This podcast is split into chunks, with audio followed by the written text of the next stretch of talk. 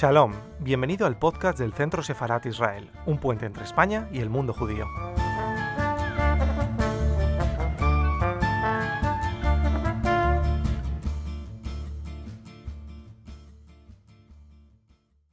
Hoy nos acompañan dos personas que conocen bien la obra de, Julio Caro.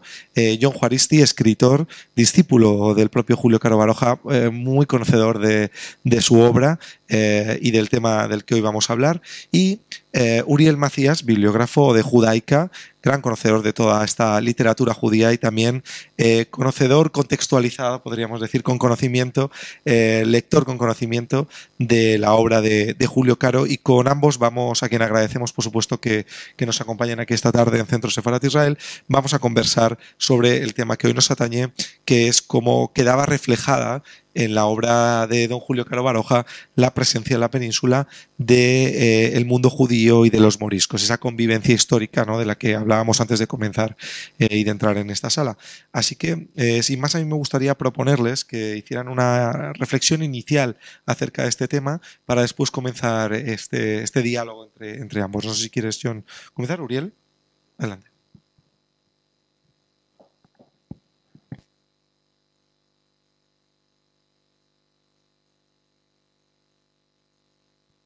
Buenas tardes a todos. Lo primero, agradecer, eh, y de corazón, como siempre, a Israel Doncel y a Centro Sefarad que haya contado con nosotros, conmigo en particular en este momento, para, para intervenir en esta, en esta reunión, en este coloquio sobre Julio Caro Baroja y su obra relacionada con los judíos y los, y los moriscos y es un gusto estudiar un evento cultural, ya sea de un lado o del otro de la mesa, y que empiece a la hora. Esto es una cosa que yo creo que el único que lo consigue en esta ciudad es, Israel. Y eso, eso está muy bien. Bueno, yo eh, sobre Julio Caro Baroja, de la parte de moriscos no voy a decir nada, no soy quien para decir nada, no conozco bien sus trabajos sobre moriscos. Me voy a centrar en en mi lectura o en mi experiencia o en, cómo valoro la contribución de Julio Caro Baroja al estudio de, o a su contribución a un mejor conocimiento de los judíos en España. a Julio Caro Baroja, su obra, la de los judíos en particular, luego podemos hablar de las otras más pequeñas con el tiempo, pero la grande, la de los tres tomazos de, publicada en 1962 de los judíos en la España moderna y contemporánea, es una de esas obras que cuando salió levantó una enorme polvareda. Muchísimas reseñas, muchísimas críticas. Eh, yo creo que, por lo menos en España, fueron mayormente negativas.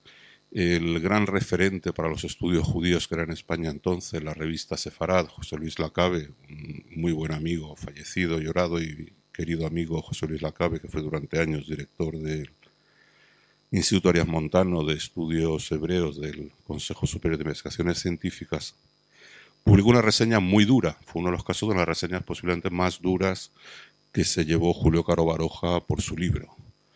Eh, bueno, su declaración del propio Caro Baroja diciendo que él ni simpatizaba con unos ni con otros, que las religiones se pillaban muy lejos, eso en el ámbito eh, conservador ya eso era casi una declaración de guerra. ¿no? Usted, usted, me puede decir hasta qué judío pero usted no me diga que es equidistante y que le importan un pimiento las religiones y que no las entiende, es más o menos lo que dice Julio Caro Baroja en alguna frase del primer tomo. Y luego, bueno, algunas de las cosas que se dicen de esa obra, pues quizás sean de las críticas negativas eh, que se hacen de esa obra. Yo creo que hay uno que sí la compartiría, y es eh, que la parte medieval se la podría haber ahorrado. Realmente no aporta nada cuando habla de los judíos en la España medieval, aporta muy poco, no conocía bien lo, publicado hasta aquel momento. Y no es que él diga tonterías, pero digamos que la historiografía sobre el tema ya había avanzado lo suficiente para que no nos hiciera falta Julio Caro Baroja escribiendo sobre el tema. Donde para mí eh, se vuelve la obra en apasionante, la leí de muy joven, por lo menos la primera vez la leí de muy joven, andaba por casa, mi padre la había comprado y estaba por casa, no sé qué edad cuando lo leí, pero fue una lectura que me enganchó. Y claro, con los años uno entiende que lo que ha leído, claro, todo el mundo dice, no, es que ese es como libro de historia, no era un historiador. Yo no sé si era un historiador o no era un historiador Julio Caro Baroja. A mí me ha puesto delante de mis ojos una obra monumental que casi cada párrafo te puede llevar a pensar. Muchos habrían mundos nuevos entonces. Hoy temas mm, de que cualquier persona con una cierta inquietud por el conocimiento de la historia de España lo puede leer en infinidad de autores, en libros, en artículos, en artículos de divulgación.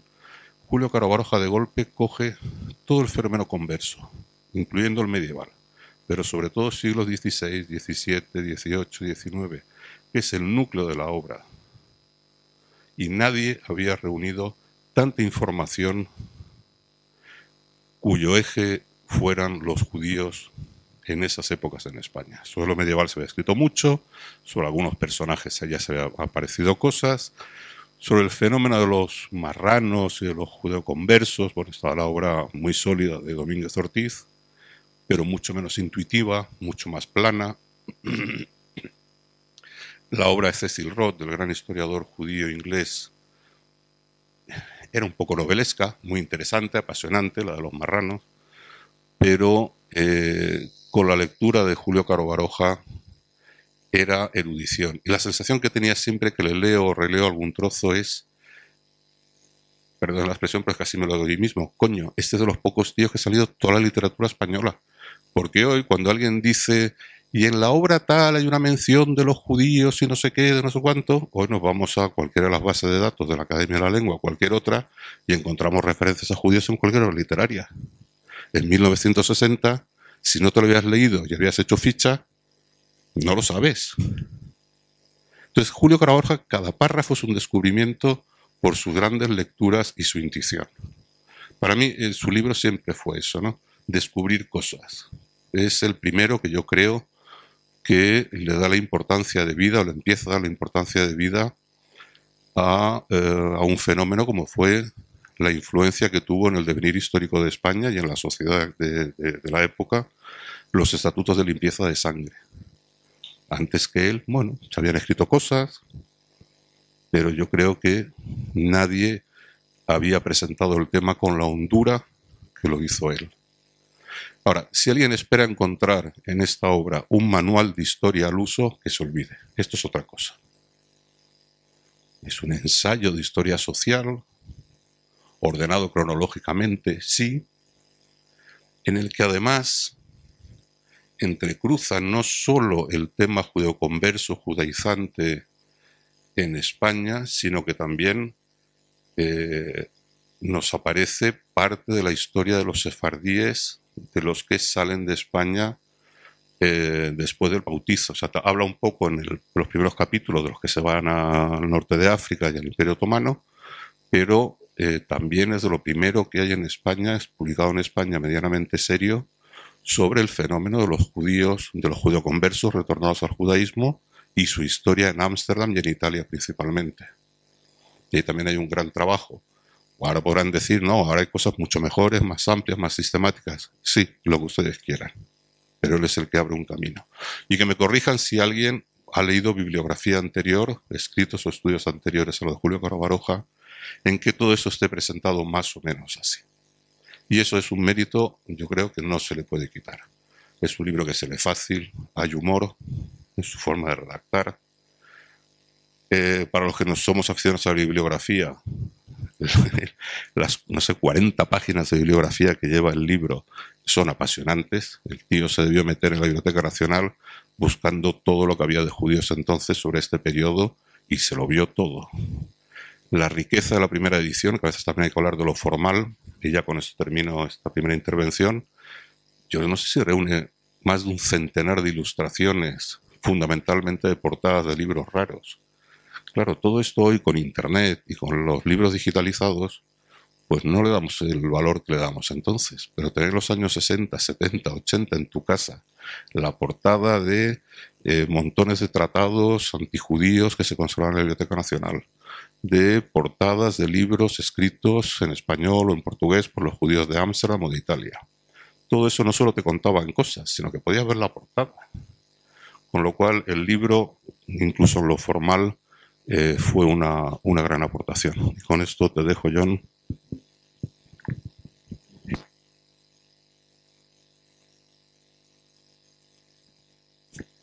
Muchas gracias. Bien, eh, buenas tardes a, todos. Eh, ¿Se oye? ¿Se oye bien? Sí.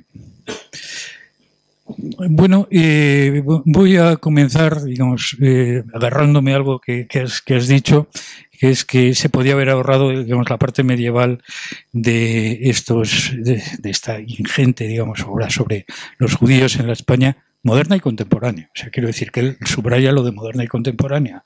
Luego, eh, lo medieval serían ahí unos eh, prolegómenos, que donde obviamente no intenta ser original. Yo creo que a, don Julio le empieza a interesar realmente la historia de, los judíos en cuanto empiezan a desvanecerse los judíos en España. O sea, quiero decir que el, título mismo de la obra, Los judíos en la España moderna y contemporánea, es, digamos, algo eh, contradictorio, sorprendentemente contradictorio, porque en realidad, por lo menos oficialmente, la España moderna y contemporánea, hasta muy tarde, la España, la España contemporánea, no hay judíos, es un país Judenrein, es decir, a los judíos se les ha expulsado.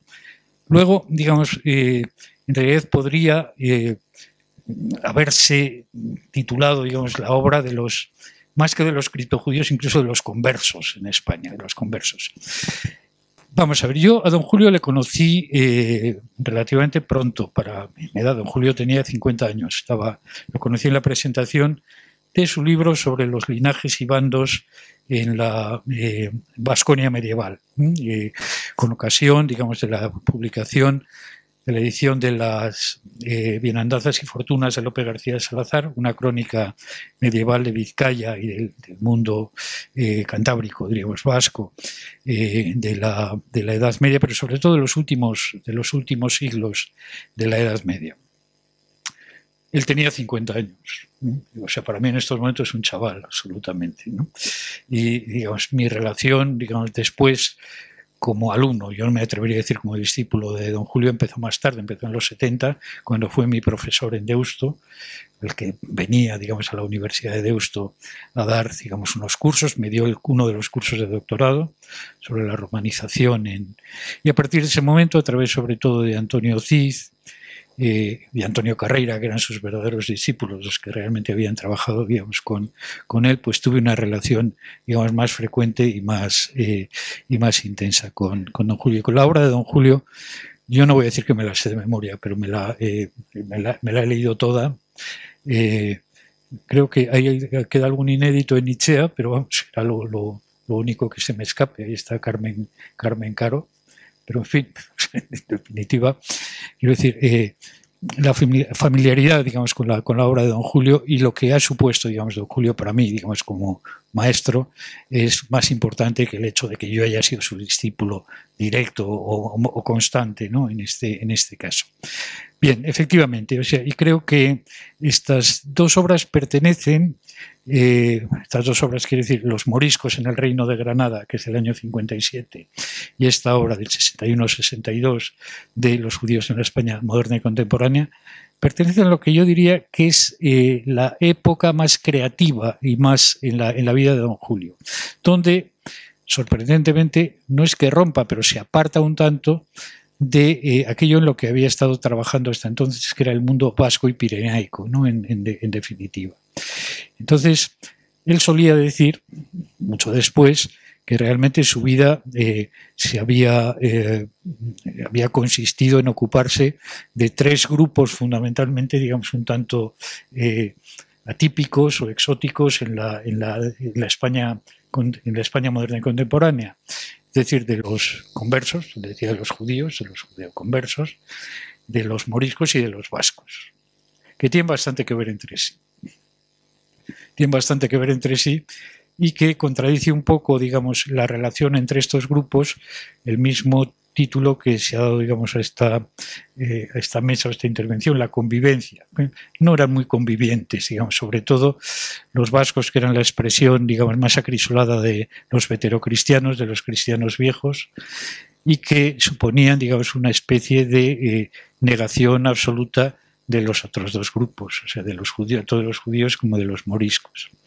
Eh, en el siglo XV, que es cuando don Julio realmente empieza a interesarse, digamos, en, esta historia de estos grupos a partir del siglo XV, eh, los vascos son los primeros que toman de una forma belicosa una actitud antijudía eh, como grupo, digamos, como grupo territorialmente definido. Es decir, la expulsión de los judíos en el País Vasco se produce antes del año 1481. Es decir, antes que la, expulsión de los judíos del Reino de Castilla por el decreto del 30 de marzo de 1492. Es decir, 11 eh, años antes, los eh, eh, vizcaínos y los guipuzcoanos, fundamentalmente los guipuzcoanos parece en un primer momento, habían expulsado de su territorio a los judíos. A don Julio le interesó mucho en ese sentido una epístola, una carta de Fernando del Pulgar, el secretario de la Reina Católica al cardenal de España, una carta del año 82, 1482, a la que daba mucha, mucha importancia porque es la primera noticia que tenemos de unos estatutos de limpieza de sangre. Unos estatutos de limpieza de sangre que se imponen en todo el territorio de la provincia de Guipúzcoa, por lo menos, y que eh, suponen, digamos, la expulsión de los judíos, que no debían ser muchos, que vivían en esos momentos en la, en la provincia de Guipúzcoa. Y Fernando del Pulgar, que era converso o descendiente o hijo de conversos en esos momentos, escribe al cardenal eh, Mendoza, cardenal de España en esos momentos, diciéndole, bueno, esto tiene mucha gracia, este, este estatuto eh, que han hecho en Guipúzcoa que nos impide que vayamos nosotros allá a vivir, mientras ellos mandan a sus hijos a que aprendan a escribir con nosotros, porque no los mandan, digamos, a aprender a ajustar, dice, en la, en la casa del marqués de Santillana, ni, eh, ni en vuestra casa. Vienen a las nuestras, a las de los relatores, Ferran de Ávila, etcétera, y a la mía, digamos que somos, que somos conversos. Entonces vienen a nosotros para que les enseñemos a escribir, que les demos oficio a aquellos que nos prohíben ir a morar a sus tierras. Esa fue una contradicción que, eh, eh, una, una, paradoja por lo menos, digamos que a don Julio le pareció terriblemente reveladora. ¿Por qué? Porque es el origen de la España moderna. Es un juego de exclusiones, entre, digamos, eh, los veterocristianos y los llamados cristianos nuevos después de incluso eh, de la expulsión de los judíos en 1492 y por supuesto de la expulsión de los, de los moriscos entre 1609 y 1600, 1610. Estos tres grupos, por tanto, tienen una importancia, yo creo, decisiva en lo que va a ser la España moderna y contemporánea. Entonces, don Julio se aproxima, digamos, a esa, historia, eh, pertrechado, diríamos, con los eh, digamos, instrumentos de investigación de la historia social, pero diciendo que él no pretende hacer historia social. Que hay entre la historia social, la historia social deja en, la oscuridad eh, algo que a él le parecía fundamental, que eran los casos individuales. Don Julio lo dice con una palabra muy clara, las vidas. El concepto de vida en la obra de Caro Baroja es un concepto epistemológico fundamental. Algunos de sus libros se titulan así, El Señor Inquisidor y otras vidas por oficio, o vidas eh, eh, poco paralelas, con perdón de Plutarco, etc. El concepto de vida, como eh, digamos el, fenómeno de la, de la vida individual, con todas sus contradicciones, era fundamental, digamos, para aquel que quisiera tener una visión eh, real y una visión, digamos, eh, solvente de la, de la, historia pasada. Entonces, eh, hay que tener en cuenta, digamos, que aunque don Julio, digamos, comienza su, carrera académica bajo el, padrinazgo, diríamos, el patronazgo de su, de su director, tesis en esos momentos de don Ramón Carande, que fundamentalmente era un historiador no ya social, sino un historiador económico, sin embargo, a don Julio le interesa, aparte de la historia económica y la historia social, le interesa, digamos, la relevancia o la importancia de las, de las vidas individuales. ¿Mm? Bueno, con esto yo, como primera me gustaría preguntaros a ambos, eh, justamente Uriel nos decía también que, que, precisamente esta obra, ¿no? Los judíos en la España moderna y contemporánea, eh, venía a aportar algo, venía a aportar una luz a un tema que hasta entonces quizá no, sobre el que hasta entonces no se había profundizado en demasía, ¿no? En, en aquellos años en España. Y también eh, nos comentabas toda esta convivencia vascos, moriscos, judíos, ¿no? Podríamos, no convivencia, podríamos decir, o difícil convivencia, vamos a, vamos a decir. Eh, a mí me gustaría preguntaros cómo fue recibida esa obra de Julio Caro Baroja en aquellos años en España, porque aunque nos adelantabas esta crítica ¿no? que se publicaba, eh, era cierto que si no se había hablado sobre este tema, eh, no sé si, si, fue recibida como revelación o, realmente eh, fue recibida con un espíritu más crítico. No sé qué, qué podéis decirnos al respecto. Yo es que creo que era una obra una obra juvenil, o sea, es un, Julio Caro Baroja tiene en, esos momentos pues 50 años menos de 50 años, tiene, digamos, 40 años, eh, cuando, cuando es decir, se trata de, una obra, digamos, ingente, de una obra de una eh, extensión y de una profundidad, sobre todo, terrible, pero creo, creo que, desconcierta muchísimo al, desconcierta muchísimo al mundo académico en esos momentos. No, digamos, algunos eh, investigadores y historiadores iban a ser muy amigos de don Julio y con los que don Julio se siente, a los que don Julio se siente muy cercano. Fundamentalmente Antonio Domínguez Ortiz. O sea, yo creo que en esos momentos, en los años 50 y 60, don Julio descubre, y es una especie de reencuentro con sus raíces, porque no hay que olvidar que los caros son de, malagueños, ¿no? italianos, pero de, de, origen de, malagueño. O sea, Rafael Caro Rayo había nacido en, Málaga. Y eh, entonces, don Julio, ese mundo de, de Granada, la Universidad de Granada, lo que estaba en torno a la, Universidad de Granada, porque Antonio Domínguez Ortiz nunca fue catedrático de, universidad, fue catedrático de instituto, cuando los catedráticos de instituto eran bastante mejores que los catedráticos de universidad en estos momentos. Lo digo yo que soy del gremio, pero en fin. Entonces, eh, don, eh, don Antonio Domínguez Ortiz y, don, y, don, Julio tienen en común, digamos, un planteamiento epistemológico muy curioso y que era insólito en esos momentos, y es el título de una de las obras fundamentales de, Domínguez Ortiz, La clase social de los conversos. Don Julio ve, digamos, eh, este judaísmo, diríamos, esta judeidad, para ponerlo entre comillas, de la edad moderna y contemporánea, que no son judíos, que son conversos, como una clase social. De hecho, digamos, había unos precedentes, pero dentro de lo que era la historiografía marxista más militante.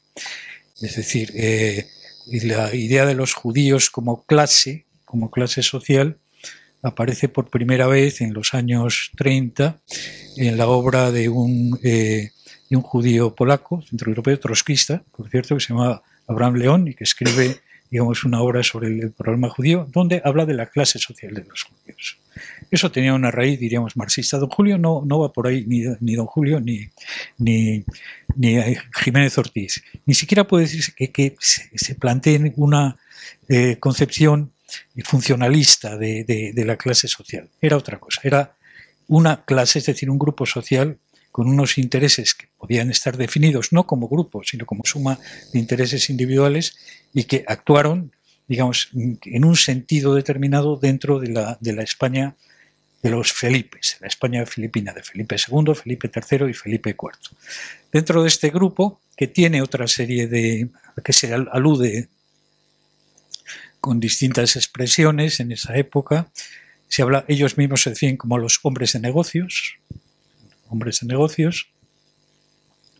Eh, obviamente sus detractores les llaman los de la ley cansada, y hay una serie de expresiones peyorativas sobre ellos, pero que se identifican efectivamente como un conjunto de personalidades que actúan en la vida económica española de esa época, eh, como asentistas, como financieros, eh, y que todo eso, digamos, tiene también una explicación en términos sociales y económicos.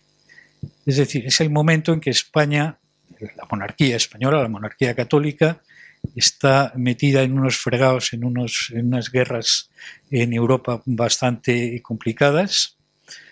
Estamos hablando de comienzos del siglo XVII, es decir, eh, hasta la paz de Westfalia, desde los movimientos en los Países Bajos. Eh, y eh, necesitan financiación. Necesitan financiación.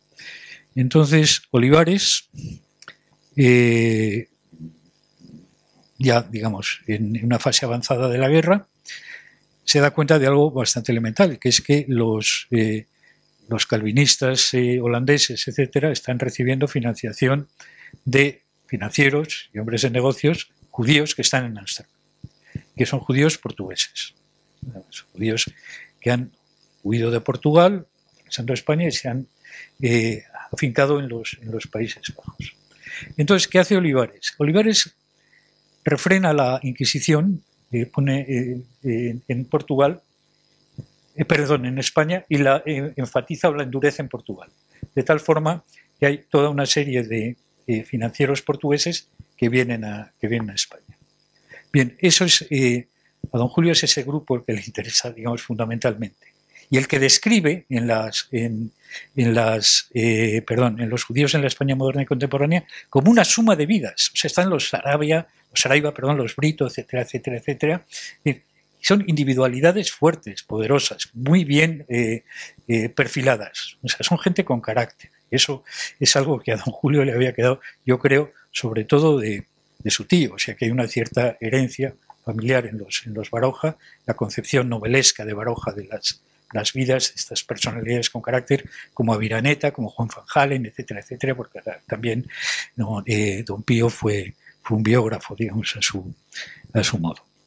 entonces, esto es, fundamental. O sea, quiero decir, las, las, lo que introduce eh, Julio Caro Baroja en la academia, en la historia académica española, aunque él no era exactamente un universitario, un académico, siempre fue hasta su recuperación por la Universidad del País Vasco, pero en la que, digamos, con mucho sentido común se fue en cuanto pudo, eh, digamos, hasta su recuperación como catedrático extraordinario, fue siempre un investigador privado, invitado, eso sí, por las universidades, por sus amigos oxonienses, por sus amigos de las universidades extranjeras y españolas, ¿eh? que venían desde Granada. O sea, en Granada tenía parte de Domínguez Ortiz, eh, otros amigos como Manuel Alvar, etcétera, con los que se introdujo en ese mundo granadino y en el mundo de los, moriscos, etcétera. Fue fundamental. Pero yo creo que en el caso de, don Julio Caro Baroja, hay una cosa que Antonio Cid decía a propósito de Méndez Vidal hace poco, eh, una difícil internacionalización de la, obra de don Julio a pesar de, tener muy buenos amigos, digamos, en Oxford, como Julian Pitt Rivers, etcétera, etcétera, su obra no fue conocida, no fue suficientemente divulgada. Entonces, durante los, años 70 y 80 aparecen tendencias en la historiografía occidental, digamos, en la Universidad Occidental, que ya estaban absolutamente pateadas por Julio Caro Baroja. Por ejemplo, la microhistoria. La microhistoria es lo que había estado haciendo Julio Caro Baroja desde el año 52 en adelante, antes había hecho etnografía, pero desde el año 52 empieza a hacer microhistoria. El año 52 es fundamental porque estando en Oxford es cuando recibe la invitación a hacer un trabajo de campo entre, los, los saharauis y eh, entonces no solamente digamos aborda eh, este trabajo, se relea su Asin Palacio, su crestomatía, el árabe que había aprendido digamos en la, en la universidad, en la facultad, sino que además empieza a, se, convierte en un arabista, en un especialista en, la historia y en la historiografía árabe de, primera, de primer nivel. O sea, entra saco en, en, en, en por ejemplo, en ¿eh? en, la, historia universal de, de, de, de Khaldun. De ahí toma un concepto además fundamental que le sirve, digamos, para los moriscos y además eh, y para los saharauis, evidentemente, pero además para los vascos, que es el concepto de la solidaridad agnática, el concepto de la asabilla, de la solidaridad basada en el parentesco y no la solidaridad mecánica, que es la solidaridad, la solidaridad que, domina en las, en, las, en las, sociedades modernas. Entonces, cuando estudia, digamos, ya directamente el, el, tema de las guerras de banderías y de los linajes en el País Vasco bajo medieval, aplica estos conceptos que él toma del mundo, del, estudio del mundo islámico medieval, mundo de Ibn Khaldun. Entonces, don Julio obviamente no podía prever en absoluto de que esta forma de trabajar iba a convertirse en la forma dominante en la academia eh, europea y norteamericana, digamos, incluso mexicana, en los, en los años, eh, en los años 70 y 80 la verdad es que, digamos, era algo en España absolutamente insólito. Y esto desconcertó muchísimo, yo creo, a los, eh, historiadores académicos en esos momentos. O ¿qué es esto? Pero este señor, ¿qué está haciendo aquí? Está haciendo una especie de historia de ficción donde nos cuenta estos procesos inquisitoriales, los utiliza, digamos, para contarnos las vidas de estos, de estos personajes. Sí, o sea, cuenta la vida de los penitenciados por la Inquisición, de los perseguidos por la Inquisición y también la de los inquisidores. O sea, que después abordará, por ejemplo, la biografía de Alonso de Frías, eh, de Salazar y Frías, esto, y lo hará desde, ese mismo punto de vista, desde el concepto epistemológico de vida. Volviendo un poco a lo que era el punto de partida de esta, de esta segunda pregunta de la recepción, yo creo que no hay mucho más que añadir. Yo creo, entre lo que ha dicho John y lo que dije yo al principio, yo creo que en términos generales, en, el momento en que aparece su libro Los judíos en la España moderna y contemporánea, es mayoritariamente mal recibido y, mal y poco entendido. Y, y, esto es una lástima. Luego el libro ha tenido un recorrido bastante exitoso. Una vez que pasa la edición a bolsillo años después, se reedita constantemente. ¿no? En Istmo, cada ciertos años se reeditan los tres tomos. O sea que es una obra que sí ha funcionado bien eh, y se sigue leyendo, por lo menos se sigue comprando. Y lo que sí llama la atención, eh, que tendrá que ver quizá con lo que estaba señalando tú ahora precisamente, John, es que siendo un libro de la importancia que tiene y aportando todo lo que aporta, no se ha traducido a ningún idioma. un libro de ese calado, es increíble que no se ha traducido al inglés. Incluso debería estar traducido al hebreo, o al francés, o al holandés, porque parte de mucho de lo que cuenta tiene que ver con Holanda. No está traducido a ningún idioma. Y realmente es un libro eh, que a través de la microhistoria, de los personajes, pero todos están muy contextualizados, es una suma de microhistorias que además tampoco pretende trazar la historia a partir de microhistorias, por eso yo lo llamo más que un manual de historia, es una especie de ensayo, porque lo que hace es o, suma de ensayos que cubren ciertamente una cronología, cubren unos temas, pero desde perspectivas muy diferentes, con personajes muy diferentes. Y, el tema que eso lo han hecho muy pocos historiadores, porque los que se han dedicado incluso los que se han dedicado a los judeoconversos en España, judeoconversos de Inquisición, en general, quitando algún personaje muy concreto, han tratado su parte española, es decir, su parte conversa criptojudía.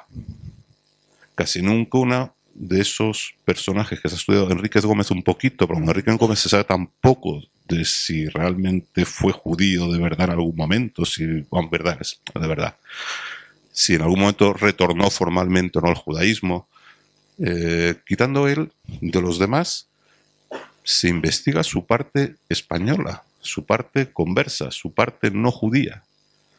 Y pasa un poco también a veces con los personajes, los grandes personajes judíos, de esos conversos que retornan al judaísmo en Ámsterdam o en Italia o en otros lugares, eh, desde esa historiografía, pues, o judía, o holandesa, o francesa, o italiana, prevalece precisamente esa parte de su vida que transcurre allí. En cambio, Julio Caro Baroja, cuando conoce un personaje, están sus dos etapas, están sus dos caras, están sus dos nombres. Está el judío oculto, está el, el converso, pero también está el de la nación, que era como se conocía en toda Europa, en Francia sobre todo, y en, Italia y en Holanda, a todos estos grupos de eh, judeoconversos que retornaban al judaísmo en el norte o en, Italia, los llamaban los de la nación. Es decir, eh, los primeros que aplican a los judíos, que yo sepa, el término de nación en el mundo moderno, es la primera vez que se aplica el concepto nación, que no era el mismo el concepto nación del siglo XVI que el que tenemos hoy, pero el término, por lo menos, quienes lo se aplica por primera vez a los judíos, circunscrito a los judíos fundamentalmente portugueses, también españoles, a los judíos hispano-portugueses, que salen de España para retornar al judaísmo de forma abierta, como en Ámsterdam, por ejemplo, o de forma oculta, teóricamente oculta, como en Francia. Porque en Francia eh, nunca se declararon formalmente judíos. Todas las comunidades judías del, eh, del, sur, del suroeste de Francia, de Rouen, de Biarritz, San Juan de Luz, Burdeos, todo el mundo sabía que eran judíos. Todo el mundo lo los de la nación. Pues los de la nación no, se refieren a que eran portugueses extranjeros, se refieren a que eran judíos portugueses. Mm. Aunque ellos formalmente no eran judíos todavía, porque en Francia no podían ser formalmente judíos. Y todo el mundo sabía que esto, además, todos esos lazos comerciales. Siempre se ha dicho mucho lo de las redes comerciales, la, la importancia o no importancia de los judíos en el comercio internacional.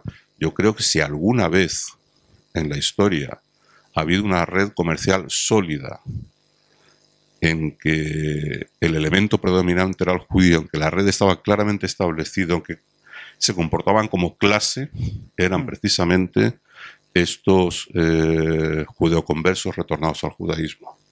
Y además algunos de ellos entraban y salían de la península. Eh, volvían a su nombre y a sus hábitos para estar un tiempo en Portugal o en Sevilla o en Madrid. Si los cazaban, mala suerte, y si no se volvían a ir. Otros iban definitivamente y no volvían por aquí, pero sí hubo gente. Mm. Y, en las historias que cuenta precisamente don Julio hay unas cuantas de estas, y es además apasionante. Estas dobles vidas, con dobles nombres, dobles ocupaciones, aquí perseguidos, y eh, también un problema que ha tenido la historiografía española sobre la Inquisición es que la bibliografía que tenemos sobre modo de procesar, historia de tribunales, eh, vidas de inquisidores, es enorme, enorme, enorme, inmensa. Hay algo de edición de procesos, pero casi nunca está quitando el tema de, su, de Antonio Domínguez Ortiz, que sí tiene un libro realmente sobre los conversos, mm. poner a los conversos que fueron la causa de la instauración de la Inquisición, los principales perseguidos por la Inquisición, y hoy podemos leer tochos sobre la Inquisición, en que a lo mejor le digan luego 14 páginas de 400 a hablar de los judíos conversos, es o no haber entendido nada o una negación de la historia. Porque son, fueron la razón de ser Luego la Inquisición persiguió otro montón de cosas. Pero le digamos le daban dos azotes al judío, al judaizante. Eh, le expoliaban primero y de entrada, y después generalmente le mataban. Y si no le mataban, eran penas terriblemente duras.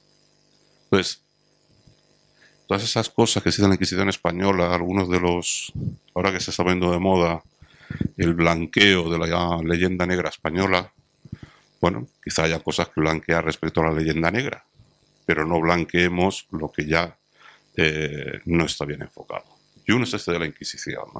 Hay grandes historiadores de la Inquisición, y me ha pasado a mí en presentaciones de libros míos, dicen, no, claro, en un solo día en Francia o en Inglaterra quemaron más brujas que, la Inquisición española en tres siglos y medio. Sí, claro, pues la Inquisición española lo de las brujas no se lo creyó nunca. Tenemos un auto de fe en Logroño famoso en 1610, que los procesados fueron menos de una veintena, se fueron nueve personas.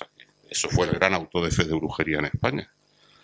Claro, es que en España no se persigue a las brujas, usted no me haga trampas, usted no me diga que aquí no se mataron brujas. Pues claro, pues no lo perseguía la Inquisición, la Inquisición no se las creía, ni las llamaban brujas, llamaban nigromantes, hechiceras, y lo que estaban diciendo que eran unas piradas unos pirados. Es lo que decía, pues las penas eran de risa pues en esto Caro Baroja sí pone en el centro de, la cuestión social española y de la acción inquisitorial en España y en Portugal, por supuesto, el fenómeno judío converso. Y eso parece mentira que después de una obra como esa, tan sólida, tan visionaria, siga habiendo gente que escriba de Inquisición como está escribiendo de Inquisición, y ahora sí hablo de eruditos, de académicos y de historiadores profesionales. Es realmente increíble el tema de la limpieza de sangre tengamos que un par de libros de autores extranjeros que son las obras de referencia y ahora hay alguno, un profesor en Córdoba creo, que está empezando a trabajar ese tema más o menos en serio. Fue un tema que dividió a la sociedad española, sobre todo las ciudades. En el campo no, pero en el campo no se gestaba nada. En el campo se recogían a la huerta.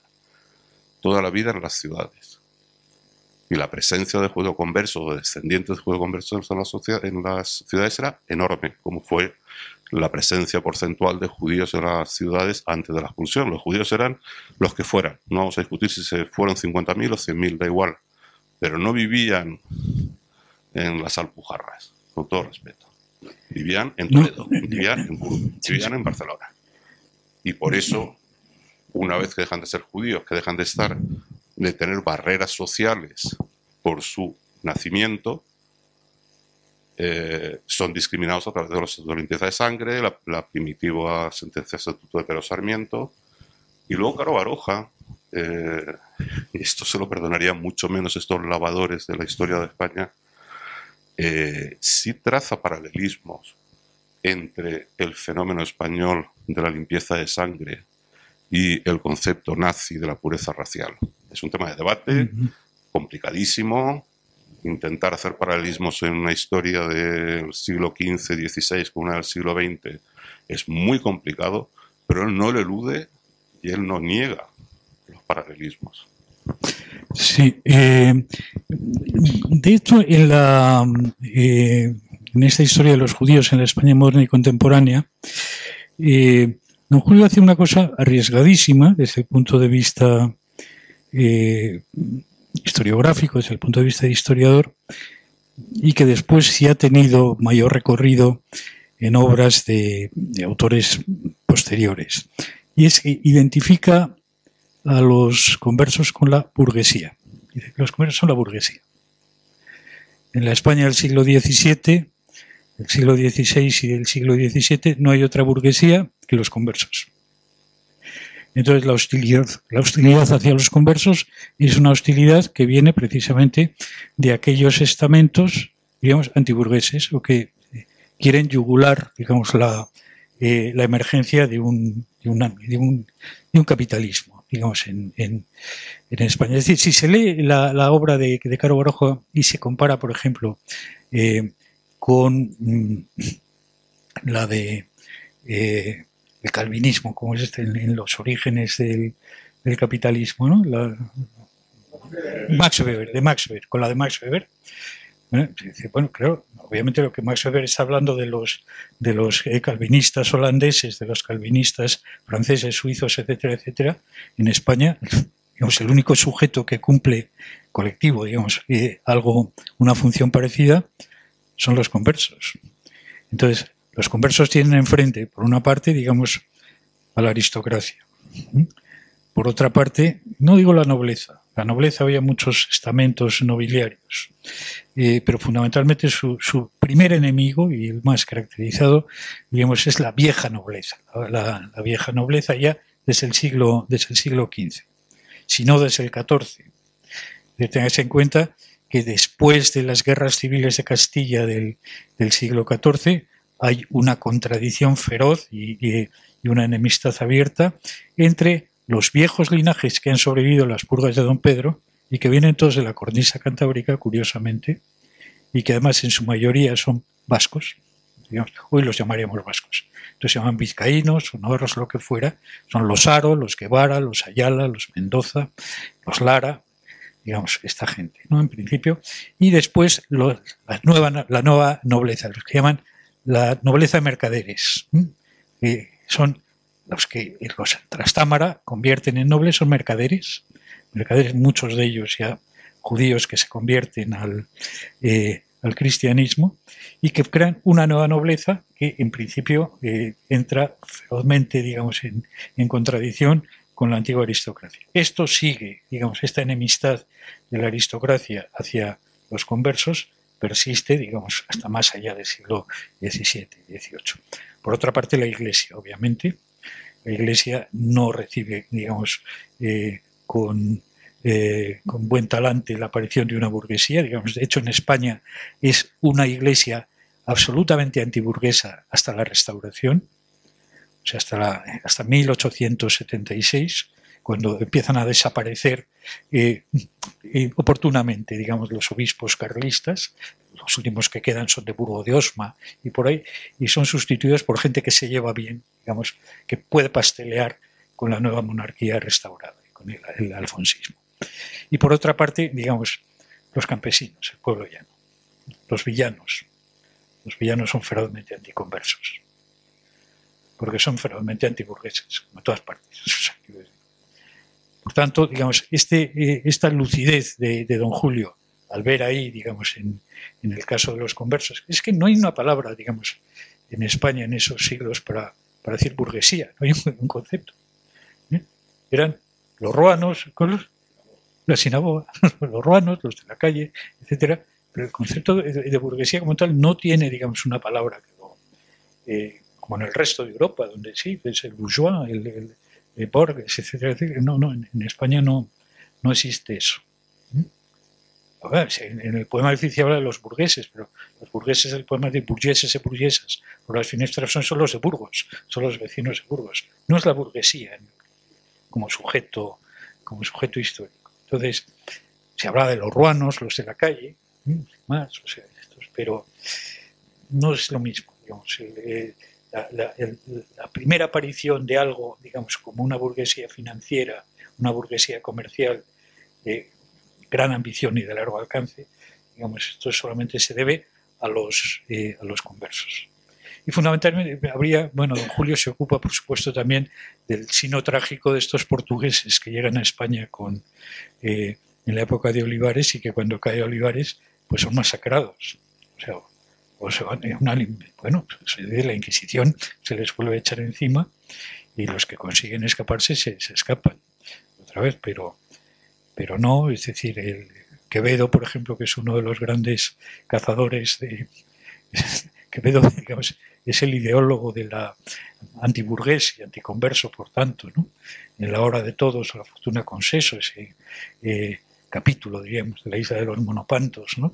arremete, además con nombres en clave, pero perfectamente reconocibles en esos momentos, de lo que era el Círculo de Olivares y las personas más prominentes de este grupo de los hombres, de los hombres en negocios.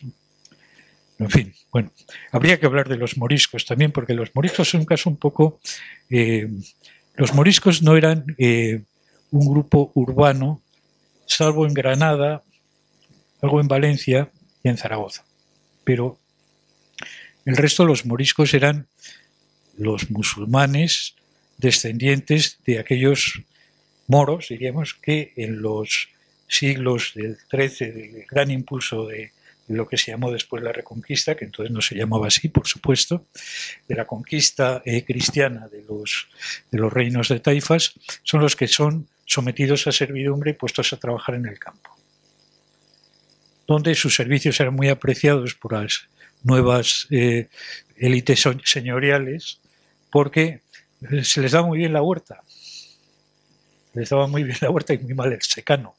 Entonces, obviamente, digamos, en la Vega de Granada, en la huerta de, Valencia, en la huerta de Murcia, digamos, los que trabajaban eran al 100%, o sea, moriscos. Entonces, a los que se les expulsa en el, eh, después de las guerras de, a don Julio le interesa mucho ese eh, primer momento de eh, la pragmática de 1547 y de la sublevación de los moriscos. Yo antes comentaba que, que, bueno, es decir, es posible que la pragmática de 1547 fuese una provocación clara por parte, digamos, de un sector de la administración de la corona en esos momentos, no los militares que no querían verse envueltos en un fregado, interior, sino, digamos, por los, eh, en fin, la, gente de las audiencias, los, eh, eh, los digamos, virreyes, gobernadores, etcétera, etcétera, etcétera, etcétera, que pretendían tener un pretexto para expulsar a los judíos. Entonces, que la sublevación de 1567 es algo provocado por la pragmática de 1547 y por la puesta en, ejecución de las medidas de, la, pragmática. Entonces se les pone a los moriscos de Granada, es un ensayo, un primer laboratorio, entre la espada, nunca mejor dicho, y las alpujarras, entonces obviamente se van a las alpujarras, eh, se echan al monte, ¿no? Por primera vez. Pero, digamos, esto a don Julio también le interesa, porque es una especie de contrafigura de los, de los eh, de los hombres de negocios, diríamos. Otra cosa, no son urbanos, fundamentalmente a pesar de la existencia de estas minorías urbanas en, Granada, etcétera, son fundamentalmente campesinos. Y son campesinos, hay una cosa que don Julio dice que es magnífica, que es, pero cómo ha podido pasar, digamos, una visión tan ameliorativa y tan eh, esto, eh, idealizada y exaltante del moro, del moro heroico, de las guerras de Granada, digamos, esta visión despectiva absolutamente de los, de los moriscos del, siglo XVI y XVII. Pues es muy sencillo, digamos. Unos eran todavía moriscos, moros que peleaban y los otros, los moriscos, eran moros que habían sido vencidos. Es la lógica de la derrota, como decía González Alcantuz en el título de uno de sus libros. Entonces el derrotado es despreciable como tal y por tanto, digamos, con los moriscos se ensaña. Los, y se enseña no precisamente los militares, es decir, los Diego Hurtado de Mendoza, la gente que tiene que intervenir en la guerra directamente al frente de sus, de sus eh, soldados o de sus tercios, etcétera, no arriesga tanto. ¿eh? Esto es una, una maniobra del, de ese aparato, digamos, cortesano de los, de los Habsburgo, fundamentalmente de Felipe II y Felipe III.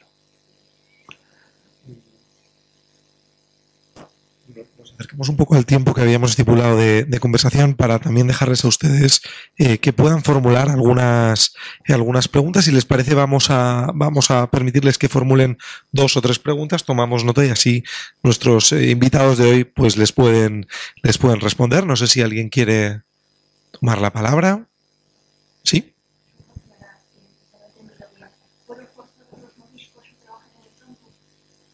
Los moriscos como tal, sus antepasados, los moros vencidos, eran poblaciones a las que no se les enviaba a África.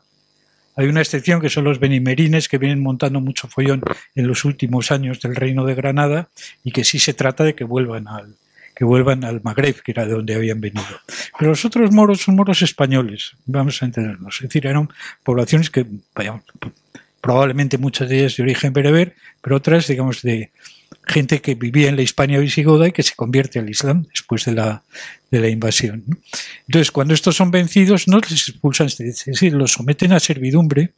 Entonces, son los, aparte que eran obviamente muy apreciadas sus, eh, sus funciones, primero como trabajadores de regadío.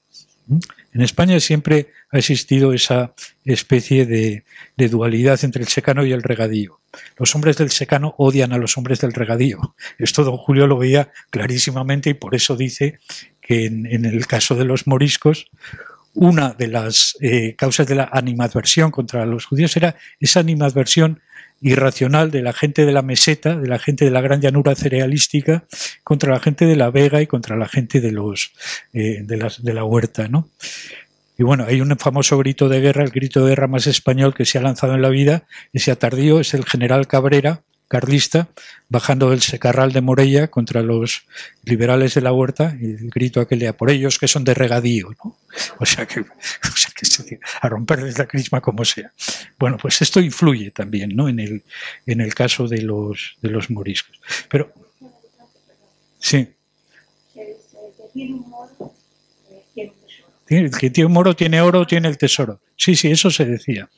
Eso se decía precisamente porque eran muy buenos artesanos, al parecer.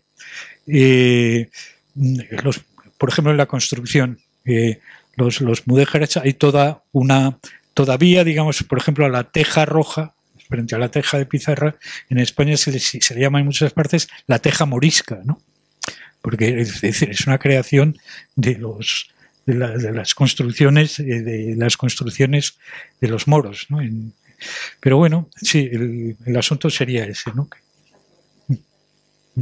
no sé si tenemos alguna pregunta más. ¿Ninguna más? No sé si...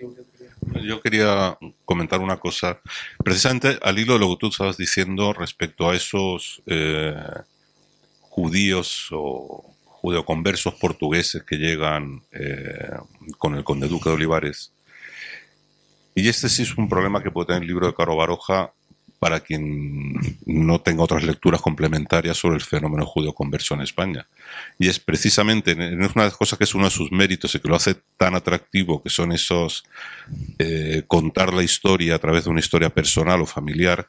Claro, eh, con los judeo-conversos pasa como con el resto de los mortales cuando se escribe historia de los ilustres hay rastro y de los no ilustres no lo hay.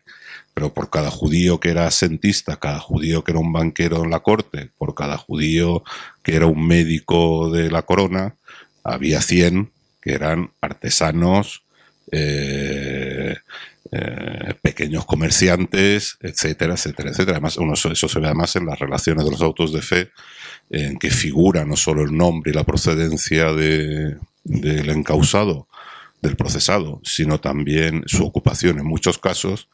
Eh, son cantidades ingentes los eso, los sastres y los la gente que se acaba el tabaco, en fin, depende de las épocas y de los lugares. Que es decir, que en esto eh, que está muy bien no, contar la historia, pero que, para el que no lo conozca, él no, él, no, él no dice nunca que no, él no dice que eso sea lo único, pero si uno lo lee, puede acabar diciendo no. Es que, no, pero es que yo creo que él tiene la vista, pero todavía había pocos datos. Estaban, el, se había publicado un libro sobre los cristianos nuevos portugueses del siglo XX. Es decir, con los, con eh, marranos portugueses, diríamos, había sucedido algo muy curioso cuyas eh, dimensiones se empiezan a apreciar claramente a partir de los años 20 del siglo pasado.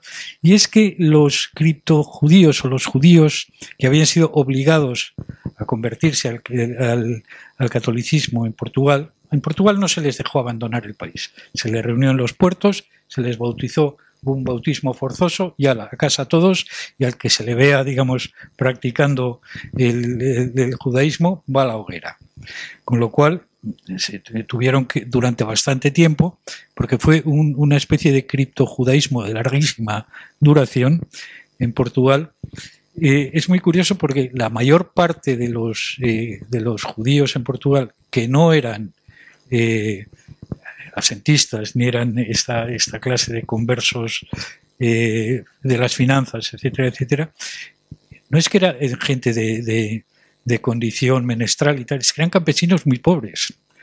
Se fueron hacia los pueblos de la Extremadura portuguesa, hacia Serra Estrela, etcétera, y ahí siguieron viviendo, digamos, como judíos ocultos, sin saber que lo eran, pero sabiendo que no eran cristianos, durante mucho tiempo. Y hay una cosa muy curiosa en estos eh, judíos portugueses, eh, estos judíos portugueses fueron descubiertos, digamos, entre comillas, por un ingeniero judío polaco que en los años 20 fue a Portugal a hacer pantanos. Entonces iba por los eh, pueblos donde tenía que trabajar, trabajaba allí, vivía en los pueblos, y la gente decía, pero don Pablo, ¿por qué no va usted nunca a misa? dice, hombre, porque soy judío. Ah, bueno, pero aquí están fulanito, menganito y zutanito, señalaba una serie de vecinos suyos de que son judíos y que van a la iglesia, que van a misa. Entonces él se dirigía a esta gente, eh, connotada como, señalada como judíos, y les decía, pero ustedes son judíos, y nosotros judíos, que va en absoluto, ¿no? Hasta que un día se acerca un grupo de señoras que están estas señaladas como judías en uno de estos pueblos, y les dice, pero ustedes no rezan, eh, ustedes esa cosa, el Shema Israel, Adonai Eloheinu, y cuando oye Adonai una día, es de los nuestros. Y empiezan a alargar, empiezan a contarle lo que pasaba y hablan de una especie de religión oculta muy parecida a la de los moriscos, en ese sentido. Muy parecida a la de los moriscos, quiere decir, en sus comportamientos sociológicos, pero incluso con cierta mezcla de elementos moriscos o de elementos musulmanes. Hay un momento en que eh, una de estas mujeres a la que le pregunta, bueno, y entonces Jesús, ¿qué es para ustedes? Dice, dice hombre, Jesús nos lo mandó a Donai, pero Jesús se durmió. ¿Cómo que se durmió? No entiende nada. Hombre, si este señor hubiese sido, digamos, hubiese conocido algo, el Islam, sabría que esa es precisamente la visión de Jesús en el Islam. Jesús no muere, Jesús se duerme, la cruz se, duerme, muere después, obviamente, pero no es crucificado. Es uno de los profetas islámicos. el sueño de Jesús, la dormición de Jesús, es un tema morisco que entra en, en esta tradición de los pobres marranos portugueses de, de Belmonte y de la Serra de Estrela. Bueno. Pues, eh, pues bueno, vamos en primer lugar a agradecer a nuestros dos eh, participantes esta tarde que nos hayan dejado reflexiones e ideas tan interesantes como esta ausencia de internacionalización en la obra de, los judíos en la España moderna y contemporánea, la importancia del concepto de vidas ¿no? en esta obra de Julio, de Julio Caro, eh, los judioconversos como centro del estudio de la Inquisición, algo tan, tan importante como aporte o la equiparación de los conversos como clase social burguesa de la que nos hablaba Jonas, así que Muchísimas gracias a ambos. Gracias también a Carmen Caro y a María José por la organización de todo este ciclo tan interesante que hoy concluimos.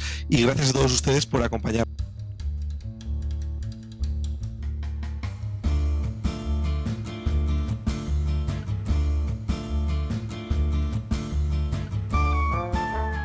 Gracias por escucharnos. Recuerda que también nos puedes seguir a través de Instagram, Facebook y Twitter con el usuario arroba Centro Sefarat Israel o si lo prefieres en nuestra página web www.sefarat-israel.es.